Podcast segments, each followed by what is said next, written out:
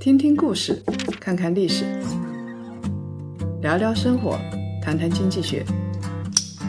欢迎大家收听《谈谈》，大家好，我是叶檀。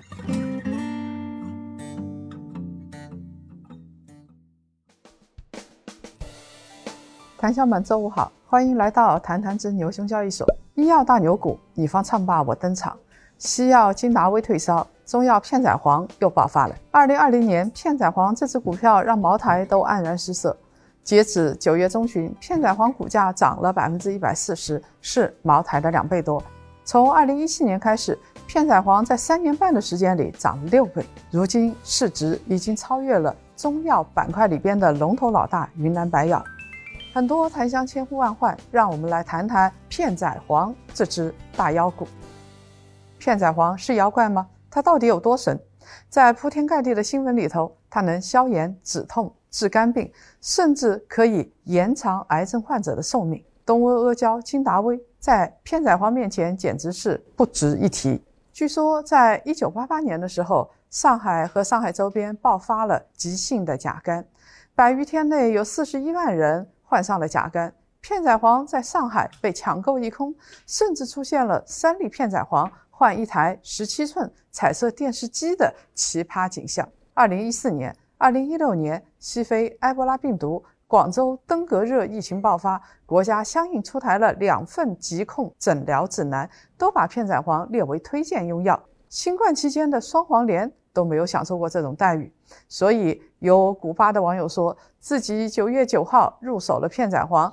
等着赚钱付首付，就担心片仔癀出现意外，价值崩塌，所以彻夜难眠。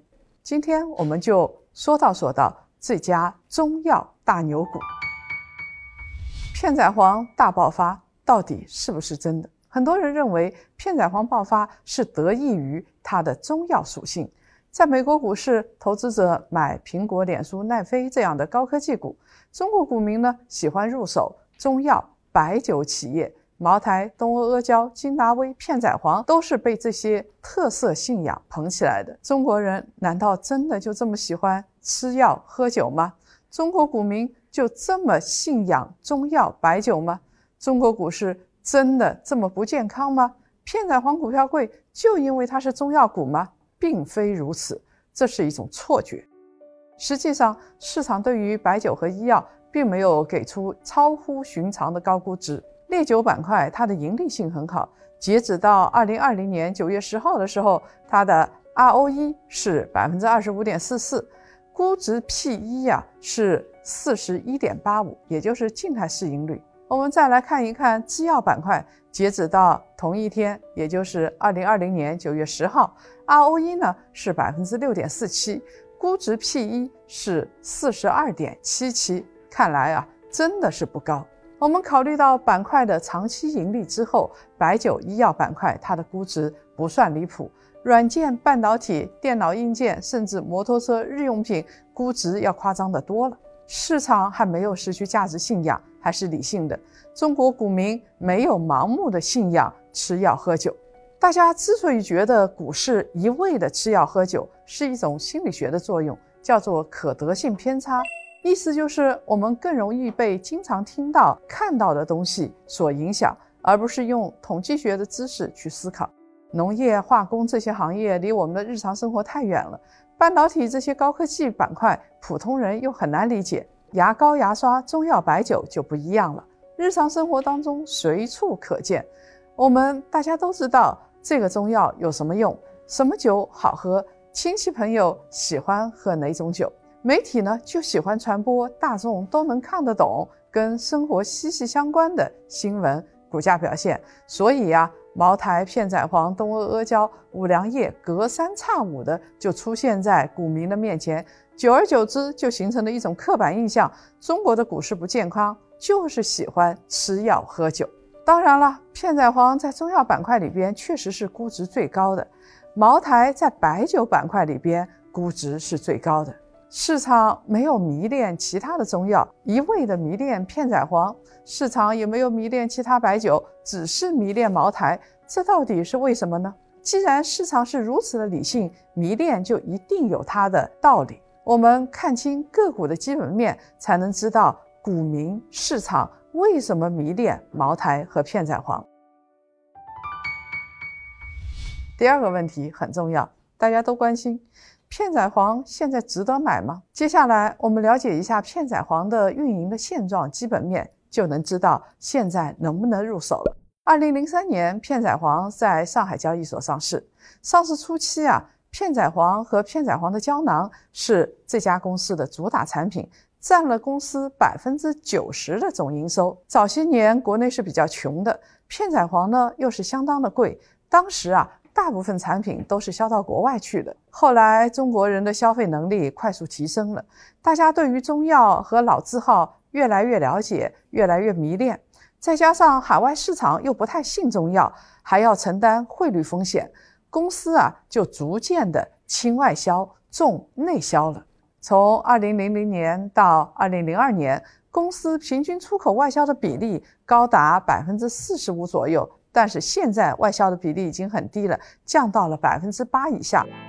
所以片仔癀主要是国内在消费，这两年在国内市场是拓展的越来越广，国内的营收增速比海外要略胜一筹，整体的业绩呢还是比较稳定的。虽然片仔癀是公司的拳头产品，但是它不能总是依赖一款产品吧，否则抗风险能力就太弱了。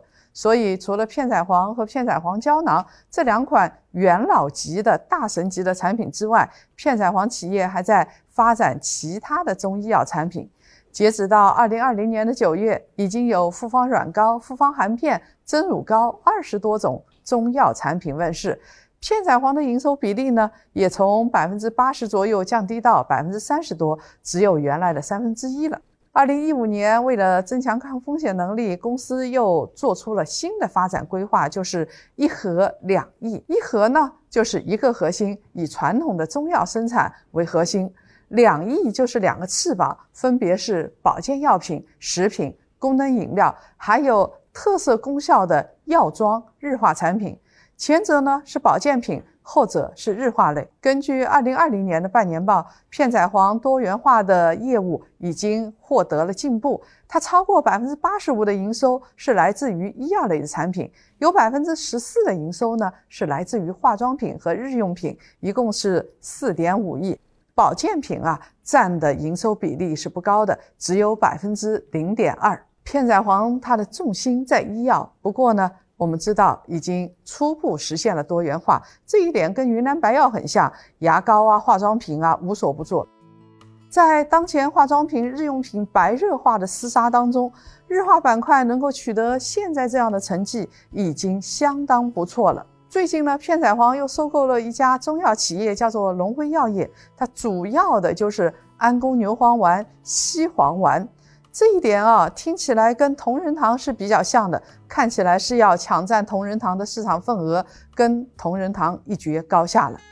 这两家企业已经正面硬杠，公司呢紧跟着市场的风向，就是轻外销、重内销，扩大自己的产品线。从现在来看，效果还是相当不错，基本面呢没有啥大的瑕疵。片仔癀显然不只是一家还不错的普通中药企业。片仔癀的股价和市场估值处处透露着一个信息：这个小子不简单。我们来对比一下片仔癀跟中药指数的 K 线图。从二零一八年五月到二零一九年十二月，片仔癀的股价呢一直围绕着一百块钱在宽幅震荡，没有像茅台那样不断的创新高，资金的关注度是比较一般的。那片仔癀是什么时候开始大涨特涨呢？一直要到二零二零年的三月中旬，开始了一轮暴涨的行情，半年最高的涨幅超过了百分之一百三十。同期啊，中药行业的指数触底上升，不过呢，半年最高的涨幅才百分之三十四点五六。片仔癀之所以这么上涨，跟疫情是有关系的。三月中旬，片仔癀上涨的时候，刚好是全球疫情新增确诊人数的爆发初期，片仔癀和整体的中药板块都在大涨。大家相信啊，吃点中药来预防，总比不吃药好。所以当时最牛的还不是片仔癀，我记得是双黄连。因为疫情对于全球经济的长压，中长线资金不得不抱团取暖。他们抱的那些股票就是大白马，业绩稳定，有业绩增长预期。中药板块呢，刚好符合这样的特性。在今年的食品加工领域、医疗器械、生物制药这些板块，这种逻辑都已经得到了验证。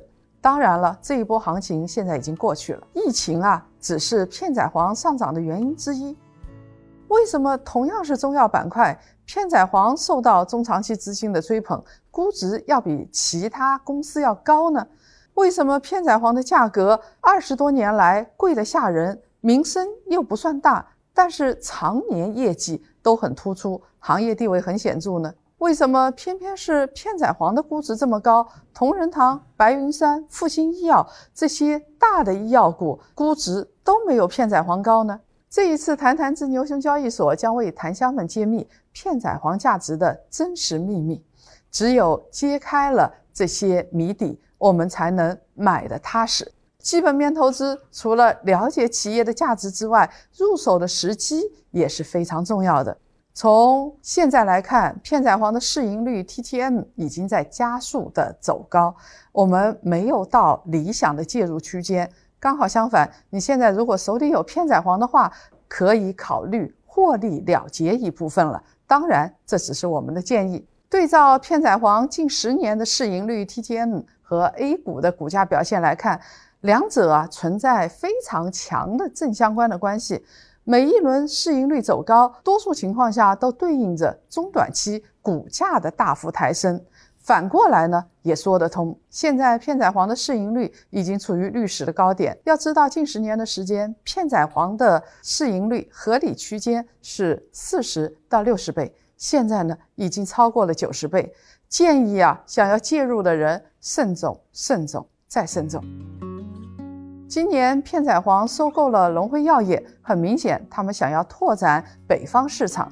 即使如此啊。片仔癀也得跌到六十到六十五倍的区间才值得我们去买入，能不能买是浅层次的数的层面的分析。从技术分析，我们只能就着历史说未来，看的是后视镜。其实投资最主要看的前视镜。在接下来视频节目里边，我们揭开片仔癀的神秘面纱，来了解一下片仔癀从前视镜上来看。到底怎么样？未来是不是可期？